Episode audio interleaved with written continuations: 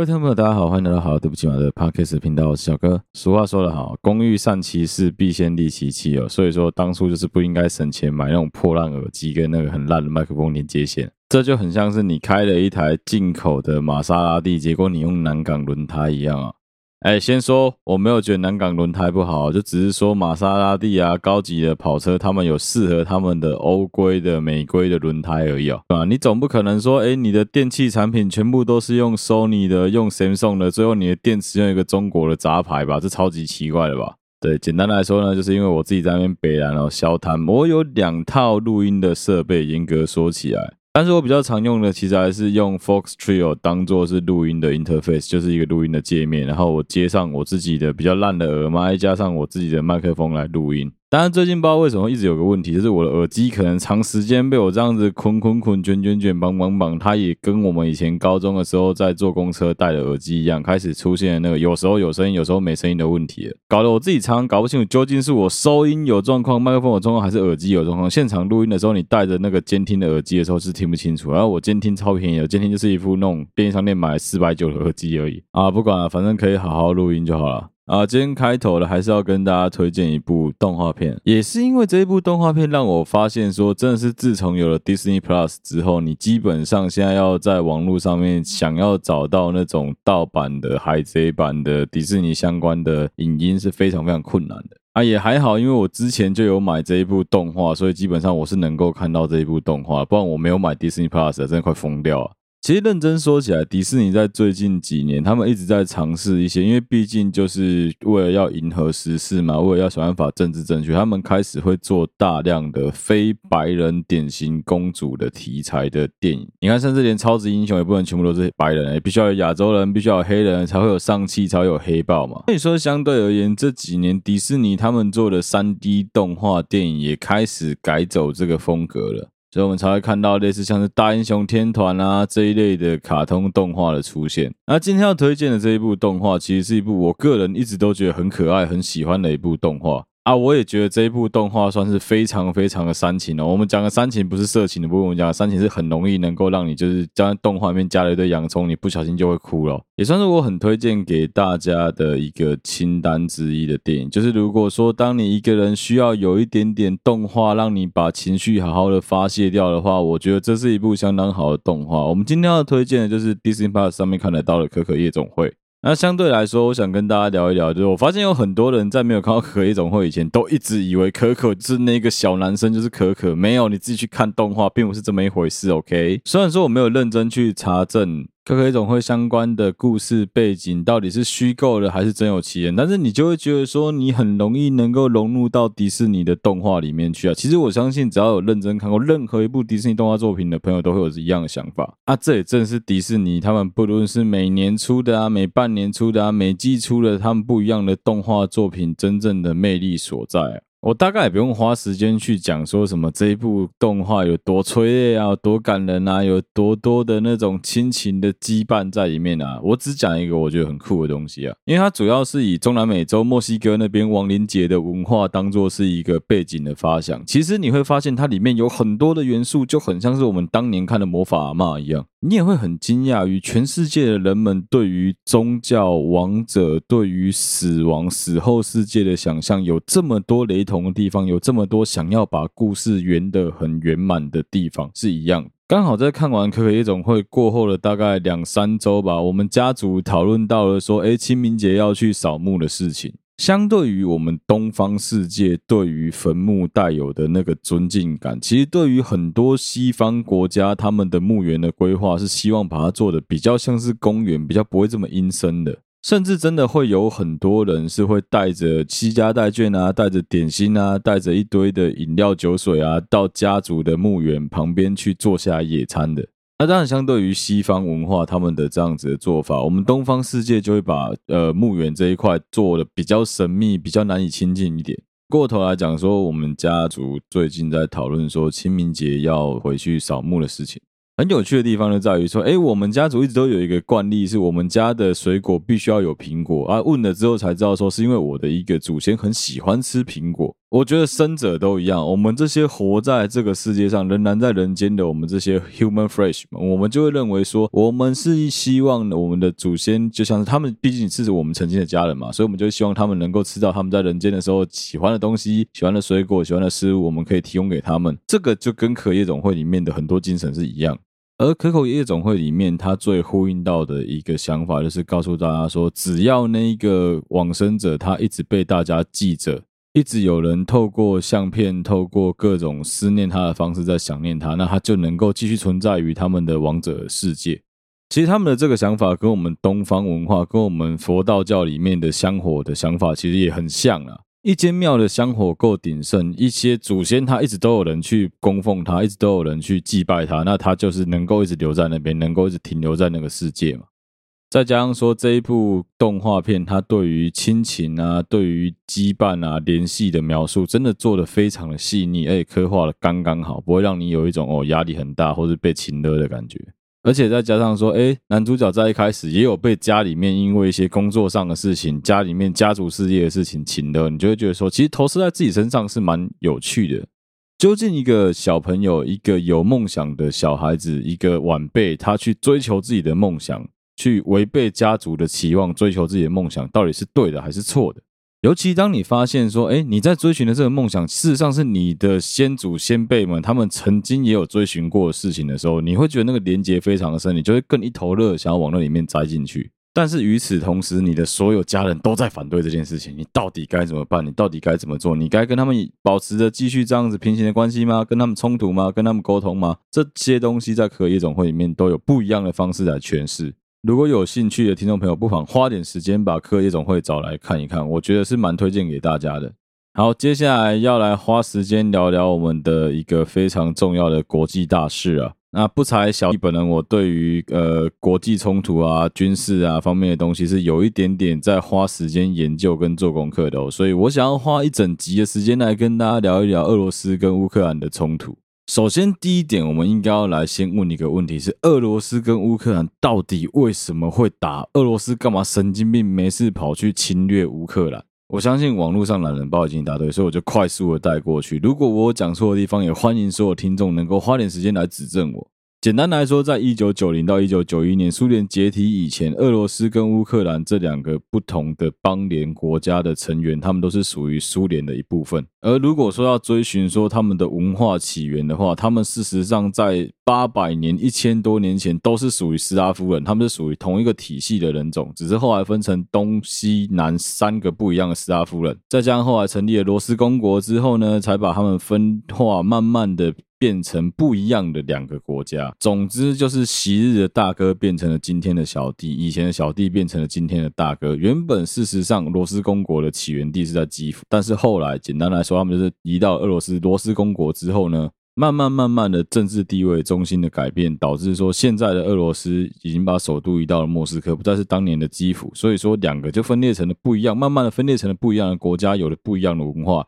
但是因为苏联的关系，他们仍然是属于兄弟盟邦的关系。而且在当时苏联时期，乌克兰的重要性是非常非常不言可喻的。简单来说，你这么庞大的一个苏联苏维埃社会主义共和国联邦底下的所有军火库、石油、控制黑海、克里米亚半岛、小麦、大麦，通通是在乌克兰生产的，甚至是通到欧洲的天然气管全部会过乌克兰，而且甚至是有大量的核弹，当时是存放在乌克。乌克兰各地的核弹发射井，其实理由也很简单，就是因为乌克兰当时离欧洲、离北约国家的距离比整个苏联的其他俄罗斯联邦还要更近，所以说把武器放在那边，就是为了要能够更近距离的能够打到欧洲跟美国嘛。好，问题来了，有一天苏联这一个大家庭突然间瓦解了，俄罗斯这个国家成立了，他的所有的小弟们也纷纷揭竿起义，成立了各个不一样的小国家了。设想你现在是俄罗斯的领导人，你会不会很害怕那一个你周围的那个小弟，那一只猩猩突然间拿着 AK 四七在你旁边晃来晃去？你会不会担心他突然开枪走火射到你自己？那当然，相对来说，乌克兰也不是傻子嘛，他们当然知道说，如果说我还握有这么多的军备，握有这么多的武装，第一个是维护经费非常非常的高，我哪来的钱能够去负担这些东西？第二个就是我如果还握这些武器的话，我旁边这一个疯子老大哥会不会有一天突然就冲过来打我？所以在苏联解体之后没多久，乌克兰是自愿的把所有的核弹全部转交回去给俄罗斯，也因此导致了很多白痴在问的说：“呃，他不是前苏联盟邦吗？军事最强的国家，为什么他连一颗核弹都没有？没有，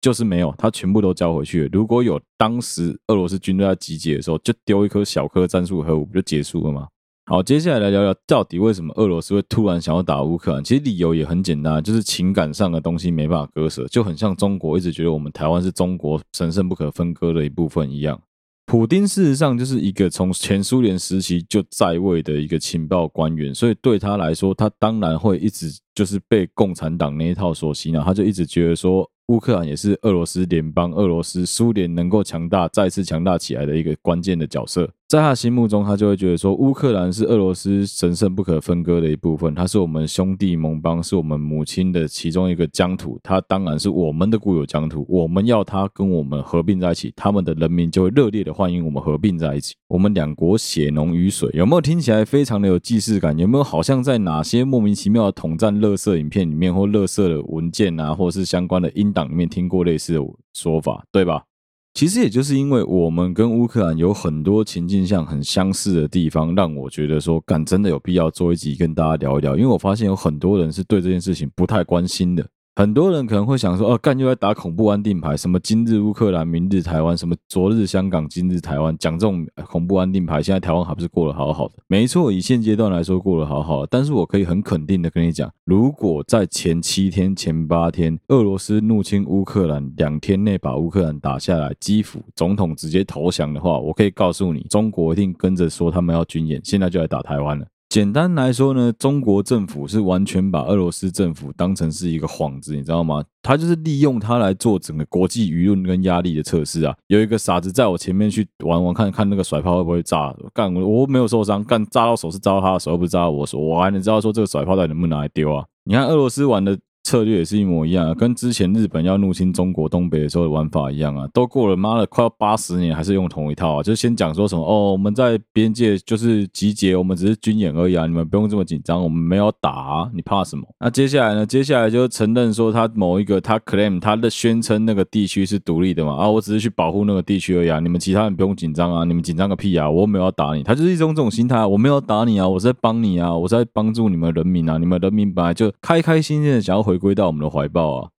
很多台湾人会很难相信一件事情，就是中国人到现在大概有可能八成五以上的人都觉得台湾是中国神圣不可分割的一部分。他们都觉得我们台湾人非常的欢迎他们来跟台湾融为。我知道大家都觉得这件事情很扯淡，怎么可能？可是你如果真的有认识你的中国朋友，他们是从小接受共产党教育长大的，你可以去问问看他们，是不是他们真的打从心里这样子想。而且每次只要他这些人出了国，你跟他们聊政治的事情，他们就会告诉你说：“哎，行了，别聊政治。”咱们不聊政治，他就只会跟你讲这些干话而已啊！操你妈就不敢聊啊！他们口中的那些理性沟通，是因为他的拳头够大，所以他可以跟你理性沟通。当今天他是一条疯狗的时候，你怎么可能有办法跟他能够沟通？今天的乌克兰面临到的局面就是这样子啊！你看，全欧洲都还觉得不会打，你看德国那个时候有多好笑，一开始居然想说啊，我就送五千顶头盔，让乌克兰去打就好了。俄罗斯军队都已经开到边境了，真的就已经在边境门口压线了，都已经承认顿那顿内刺客那两个共和国独立了。干，整个欧美都还在讲，别啊别怕了，别怕了，他只是喊他独立而已，让他喊了，没关系的，会叫的狗不咬人啊。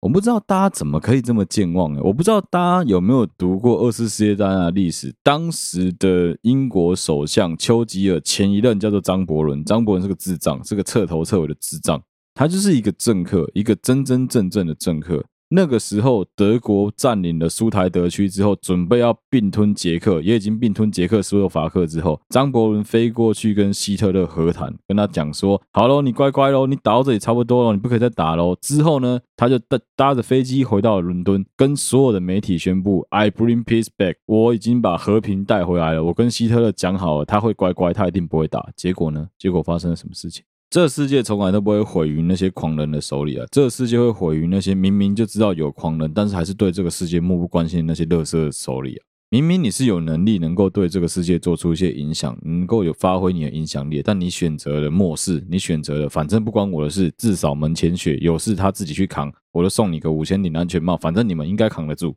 不过其实也幸好啦，后来欧洲各个国家慢慢的醒来了，不论不管是希腊啊、土耳其啊、波兰啊，周围的几个苏联前苏联加盟国啊，甚至是后来的德国啊、英国啊、美国，每个国家都偷偷的在背后帮忙援助乌克兰。虽然晚，但是至少大家都开始在帮忙，开始动起来，这是发差非常非常的多啊。好，我们聊完了动机哦，接下来要来聊聊，就是他们到底为什么会打得这么烙赛。你现在随便打开个资料看一下维基百科，你就知道说，全世界军力排行榜的第二名就是我们的俄罗斯联邦，就是现在的普丁统治的这个俄罗斯共和国。那全世界第一毫无疑问是美国嘛，那接下来第三名是谁？就是我们对面那个神经病嘛。可以顺便讲一下第四名了，第四名是日本啊。基本上很多人都不知道说，日本的军事武力其实算是在全世界排名非常非常前段，主要是因为日本的黑科技真的太厉害了。刚我跟你讲，日本有钢弹啊，你们都不知道这件事情吗？啊，其实不是啊，其实是因为日本的工艺技术真的非常非常的高超，他们基本上能够把美规的东西改成日规之后，做的比美国东西还要更精良。当然还有个原因是因为日本是美国在太平洋地区最重要的一个战略伙伴，所以美国绝对不可能放让日本烂。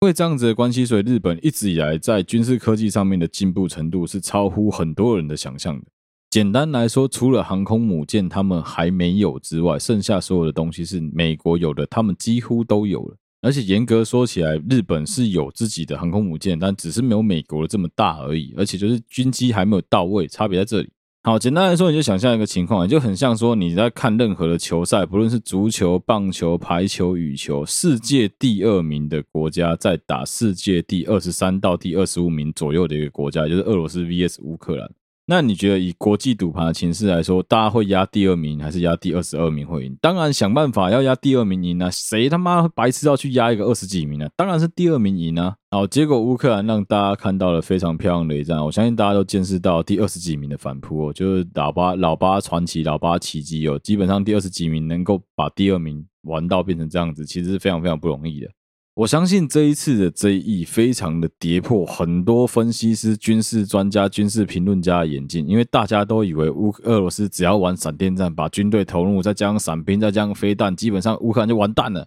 然后，但是乌克兰展现了非常坚韧的防守，守到现在已经过十几天了，他们都还在守，而且基本上是在想办法，两边一直在。交火，两边在和谈，交火，交谈，和谈，交火，交谈，和谈，一直不停在重复这个过程。其实一场战争在进行中来说啊，双方会突然间开始说要和谈，很有可能就是某一方屈居于非常非常的劣势，他会担心自己会输，这是必然的道理啊。如果说今天他有把握能够在五天以内就把基辅拿下来，泽连斯基直接被我们干掉，我们把整个政府直接推翻掉，他干嘛跟你和谈？和谈个屁啊！当然把你杀掉啊！所以其实明眼人都看得出来，俄罗斯这一仗打得非常非常的落赛，打得非常非常的糟糕了。然后至于说他到底败在哪，我们待会再来分析。我们现在讨论另外一个问题好了。我们现在看到是第二名在打第二十二名，打得非常的痛苦。你来想象另外一个情况，第三名要打第十二名，你觉得他有可能还敢随随便便的打吗？他还有可能敢轻轻松松的打，就跟第二名打第二十二名这样子快乐练兵吗？你觉得他敢吗？而且你要想哦，第二名打第二十二名，他用的所有战术，第三名基本上照抄，第三名用的战术就是跟第二名一模一样哦。再加上说，第十三名所接受的训练跟第二十二名接受的训练不一样。第二名、第三名、第二十二名，他们接受的是非常俄罗斯、非常苏联体制的训练，但第十三名他所接受的是比较偏向美系、日系、欧系的训练方式。这两个训练的规格跟强度是完全不一样的。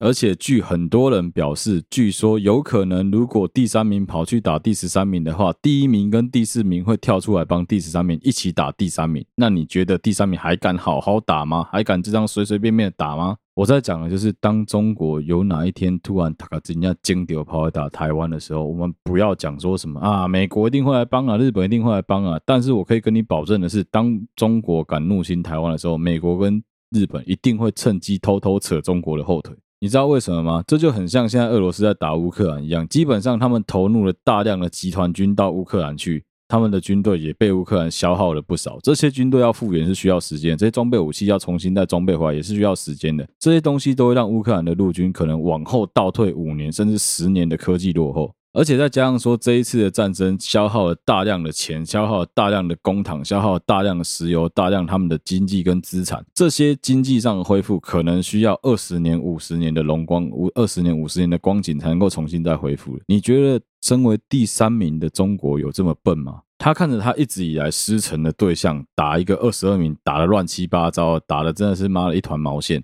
你觉得他真的还有可能有把握什么二十四小时、四十八小时攻下台湾吗？那如果他真的这么有本事，真的这么有把握的话，怎么不趁这一波乱成一团毛线的时候，顺便来打一下台湾，直接把台湾占下来就好？为什么他没这样做？为什么他不敢？所以事实上，我能够理解有人故意在偷打恐怖安定牌，说什么今日乌克兰，明日台湾，今日香港，明日台湾，的确应该要靠这一套来 wake up calling 台湾人，来唤醒大家的意识，说，哎，真的有可能会打哦，你不要以为这些国家讲讲而已哦。也不是每个人都在跟你讲武德啊！你看俄罗斯打乌克兰，干俄罗斯跟乌克兰是国与国之间的关系呢？有联合国有个屁用？联合国跳出来讲过半句话吗？就是联合起来投个票谴责，他们也没有办法把军队开到乌克兰去啊，开到俄罗斯去啊！啊，为什么不行？因为干你娘，俄罗斯就是安理会的成员国啊，一样的道理。当今天中国入侵台湾的时候，你觉得联合国有个屁用？万一那个时候的执委刚好是中国，他直接投个抵赖你杀小龙边胜啊！我自己是觉得唤醒大家的危机意识是好的，也顺便能够去检讨一下台湾的国防啊，各方面是不是出了什么问题？我们是不是应该要来好好的加强一下我们的防备，而不是只是口水战？我觉得是非常非常的重要。好，接下来就来聊聊俄罗斯到底犯了什么傻，到底犯了什么错，怎么会打乌克兰打成这副德行？从古至今，所有的战争都一样。大军未至，粮草一定要先行。所以不管怎么样，后勤的补给跟不上，你就不用打了。我们刚刚前面有讲过，俄罗斯在入侵乌克兰之前，他们是在玩一场假装在边境做的演习。所有的俄罗斯士兵接到的命令也几乎都是这样子。现在俄罗斯军队的组成，绝大部分都是所谓的义务役士兵。这些义务役士兵的组成，就是跟台湾的义务一样，就是所有的年轻人都很有可能会被抓去当兵，你都必须要经历过陆军的洗礼，在军中的什么霸凌那些，我们今天就不讲，我们今天就只讲说义务役士兵的素质。我相信大家当过兵也都知道。大家也都知道，一个军队、一个连、一个旅里面，如果说他们的军队组成是全纯自愿役跟纯义务役，他们的装备精良程度会差非常非常多。因为绝大部分的国家都懂得投资的理论，我不会愿意把钱花在培养一个工读生身上，我一定是把钱培养在一个正职员工上面，一定是这样子的吧。结果，俄罗斯陆军选择的是，他们把他们所有的义务役的旅团全部派到最前线去，假装在演习，也告诉他们说：“哦，我们开进乌克兰，我们是在解放他们哦，我们只是在演习而已，大家不用想太多哦。”这些年轻的士兵们，他们把军队开进了乌克兰。他们接收到的讯息是：我们到了那边会受到当地民众的爱戴跟欢迎。想当然尔，一波以为群结冲啊，干直接去找当地的警察局，找当地的民众说：“哎，你能不能借我一点油啊？不然怎么会发生那种干什么士兵因为没有油去警察局要油，就被人家乌克兰的警察直接俘虏了这种。”糗事发生，所以就有很多人提出来一个问题是：那俄罗斯的那些志愿役的士兵们跑哪去了？他们不是有最精良的装备吗？T 九零、T 幺四主力战车死哪去了？怎么派出来都是 T 八零？啊，BTR 不是出到了五代了吗？怎么派出来是三代跟四代半的 BTR？其实有个很简单的理由，就是因为你的士兵刚前面有讲嘛，义务士兵配备的军的装备绝对不会有志愿士兵来的精良啊。也是因为这样子，所以基本上操作主力战车的都是那些志愿役，基本上到前线当炮灰的反而都是义务役。啊，普丁打的算盘是什么？简单讲，就太过轻敌。他们当时认为的是，反正乌克兰也是 T 八零，我也是 T 八零，我们又有空优，我们还有舰炮可以射他们。乌克兰军队敢跟我们打大陆军决战，干我的坦克还不轰爆他，我们后面的炮火、火箭弹还不把他们弄爆。我相信这就不用我多花时间吐槽了。如果你曾经在这十年内有花点时间去看一下一些什么伊拉克啦、阿富汗啦、索马利亚啦的电影的话，你看一下好莱坞电影里面美国人那些超屌的坦克、超屌的装甲车是怎么被 IED、怎么被那个 RPG 搞爆的。没错啊，当年打沙漠风暴行动的时候。伊拉克陆军拥有的 T 七二主力战车是直接被 F 十六一个大雁队形飞过去，直接轰炸，地毯式轰炸，整个陆军直接没气啊！所以说，基本上你要对到的根本就不是主力战车对主力战车，你把战车开太好过去也是浪费啊！对他们而言是这样子。再加上说，他们太过于有自信，一直都觉得说不会啊，我们军队开过去，他们就会投降了啊！所以基本上他派过去的是比较偏向一点二五线的军的军备，他派的不是所谓的一线的军备。他把他真正的主力的卫护连啊，第一集团军、A 级集团军留着，中央军留着的目的是什么？一旦真的发生了很重大的冲突的时候，他才可以第一时间的投入，而且这些军备才可以以零战损之姿投入到战场上去，帮助真正有需要帮助的地区。这也可以回过头来聊一个东西啊，就是什么叫做民兵？很多人搞不清楚民兵的定义到底是什么？什么叫武装民兵？为什么会有人讲到什么？哎，乌克兰现在在帮忙抵抗的都是武装民兵，除了他们的第一线军队志愿义务役之外，还有大量的就是武装民兵。什么是武装民兵？武装民兵简单来说就是一群退伍的军人。还有他曾可能没有当过兵，可能有当过兵，可能受过武装训练，也可能没有受过武装训练的一群自愿参战的民众，由他们接受武装之后所变成的士兵。简单来说，他们所接受的训练是相当的不精良的，他们可能甚至对于武器的操作是有些困难度的，所以他们只能使用一些比较相对的简单、容易上手的武器。你如果让他们带上什么全息瞄准镜啊，叫他们要去调那些校正，他可能不会，但他知道怎么开枪，他知道怎么装子弹，他知道怎么射击，这样就够了。也刚好归功于现代战争跟现代科技的进步，所以事实上有很多单兵使用的反坦克、反战车、反装甲的武器已经变得非常的轻便、简单、好上手。无论是美国所援助的刺针啊、反坦克火箭啊，或者是德国的铁拳反坦克火箭啊，这些东西的操作都相对来说比较简单，就是只要你按了之后让它加热，加热之后直接发射，就可以把坦克直接轰爆，而且打了就跑，跑了就走，基本上他也找不到你在哪里。俄罗斯军队基本上是被后勤补给拖垮了，我相信大家都看得出来。但是你不得不说，乌克兰人他们的人民对于抵抗俄罗斯的意志也是非常非常的强烈。你看，当国际之间的舆论一片不看好第二十二名能够赢第二名的时候，他们撑了这么久，到现在都还没输。同样的，也有蛮多人在问我说：“诶，那你觉得台湾跟中国怎么办？看俄罗斯打乌克兰打成这样子，会不会我们台湾其实一下就被中国灭掉了？我们说不定没有乌克兰这么强。”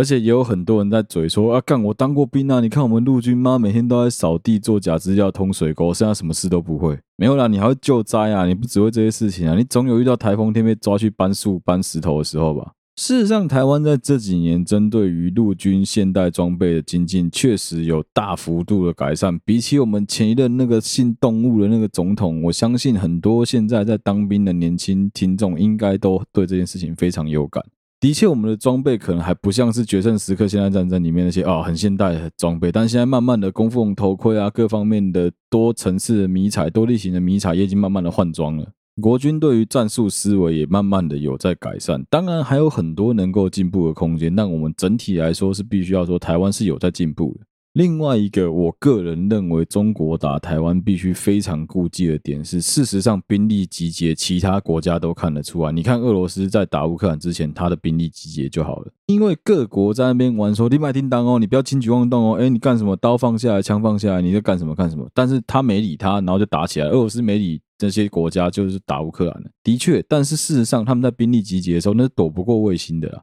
你要让一支这么庞大的集团军，不管是装在飞机上、装在船上，你真的觉得能够躲过卫星的法眼吗？我跟你讲，没有这么容易啊！你原本军事基地里面摆的那些坦克车、装甲车，全部在一夕之间全部移走，然后在港口边集结。你告诉我说你只去去演习而已，他妈鬼才相信啊！你突然间把你东海、北海跟南海舰队所有的船全部开出来演习，有这么巧的事情吗？你真的相信吗？啊，当对方把武装层级拉高的时候，你不相对的应对，把武装层级拉高，你被打，你完全没应对，那是你活该啊！你知道俄罗斯打乌克兰，俄罗斯人跟乌克兰的想法是截然不同的。对俄罗斯人来说，他必须要想着赢；但对乌克兰人来说，那叫做我们不能输。其实一样的道理，送给所有听众，我们也一样了。我们如果真的有一天不幸的被中国入侵了，我们要做的也是我们不能输。我们不用想着我们要赢，但我们不能输。你看啊，俄罗斯打乌克兰啊，基本上他空军没有什么出动，海军也没有什么出动，他空军没有在那边大规模的对地炸射啊。为什么没有？因为乌克兰的防空飞弹几乎都还在。很多人会讲说什么啊？乌克兰如果把雷达一打开来，俄罗斯空军的反辐射飞弹就会把乌克兰的雷达直接炸掉啊！乌克兰直接瞎掉，防空飞弹全部不能用，有吗？你看现在有吗？也没有啊！你知道为什么没有吗？因为他们对付的那些陆军并不是大量集结的部队，而是躲起来跟你打仗的这些民兵啊。的确，你可以去轰炸我那些固守在重要据点的军队，但是事实上，如果我把军队摆得够分散，让你找不到我，你也很难。知道我的行踪在哪边，一样的道理啊。当中国真的有心要攻打台湾的时候，他的军队在集结，我们的军兵力也一样在部署在各个地方，等着他来打。台湾的空军跟海军在世界上排名，海军真的没有到非常前面，但空军其实非常顶规的。我知道很多人会嘴说什么，还有不干？你看台湾妈的周围那些国家，F 十五 J、F 十五 K，每个都超屌的，那个英文字母都比我们还要大，而且 F 十五是主力战机，干 F 十六只是小混混，高低配起来，我们是高，我们是低，人家是高，诶，我们那个 F 十六算什么东西啊？你知道吗？就是有这一种非常悲观主义者在背后讲这种什么水只剩半杯的白痴话，导致很多台湾的政客有机会在旁边戳戳戳戳戳。一样的东西，台湾通勤他们早就讲过了嘛，大锁理论嘛。你这傻什么干？难道你就是这样不设防，让人家来打你吗？你今天带着防狼喷雾是怕对方来骚扰你，不是要拿来攻击人呢？你连防狼喷雾都不带，然后你就是直接全身穿着薄纱在夜暗夜巷子里面走，被人家拖走了，真的就是刚好而已啊！一样的道理吧？你没事半夜跑到废弃的医院去玩碟仙，然后回来跟我说你可以耍掉，看你活该，你可以耍掉啊！啊，不然你不耍掉，不然要耍谁？进行一场大规模的现代武装冲突、现代战争，真正在比的是什么？你知道吗？真正在比的是谁比较有钱，谁比较有闲，谁比较有办法能够拖住。其实你只要看一个非常近的例子就好，你只要看我们前几集曾经有讲过了，美国跑去入侵伊拉克跟阿富汗，最后发生了什么事情就好，全世界排名第一哦，跑去打全世界排名排不上名哦，跑去打第五十名、第四十名哦，打了十几年，看起来是赢了，最后变成什么样子？他把对方的整个政治首脑全部换成他的人哦，结果最后那些武装民兵照样武装起来，到处这边炸那边炸，这边弄那边弄，这边绑架那边绑架，搞得美国鸡飞狗跳。而且不止美国，包括说欧洲的盟邦，一下法国巴黎被恐攻，一下伦敦被放炸弹，一下德国小孩被绑架，为什么会发生这种事情？不就是因为你把那些人逼急了吗？你把他们变成了你永远一辈子的仇敌吗？这就是俄罗斯一直极力在避免的事情，因为他们最担心的就是一旦乌克兰的民众开始反抗了，他就很难收拾这个残局了。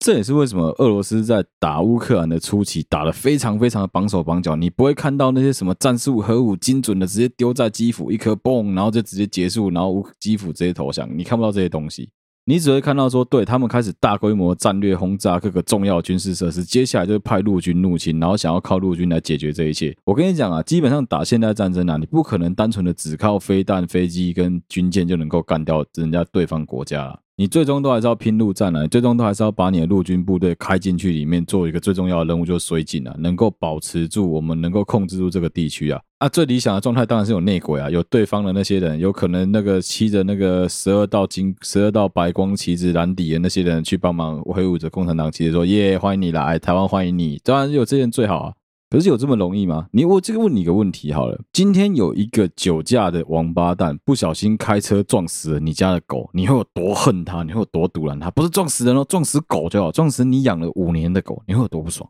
好，我们现在把层级拉高。今天有一个人他在路上随机杀死了你最爱的人，你最爱的那个男朋友、女朋友，你有可能饶了他吗？你有可能能够支持 Face 那些狗屁言论吗？那如果对方是把你那个正在当义务役的男朋友，把你的在在当志志愿役士官军官的老爸，把你的爷爷全部杀光了，你觉得你有可能这辈子能饶了他吗？哇，你真的能够就这样子放下仇恨，宽恕他们吗？我才不相信呢！感觉到你可以好了，他杀死了你们镇上一半以上的人，你们整个镇人会有多恨那些人？一样的历史已经在伊拉克啊、阿富汗啊，还有世界各地重演了不知道几千次、几万次。我不知道为什么俄罗斯还会觉得说他们能够轻轻松松的打下乌克兰。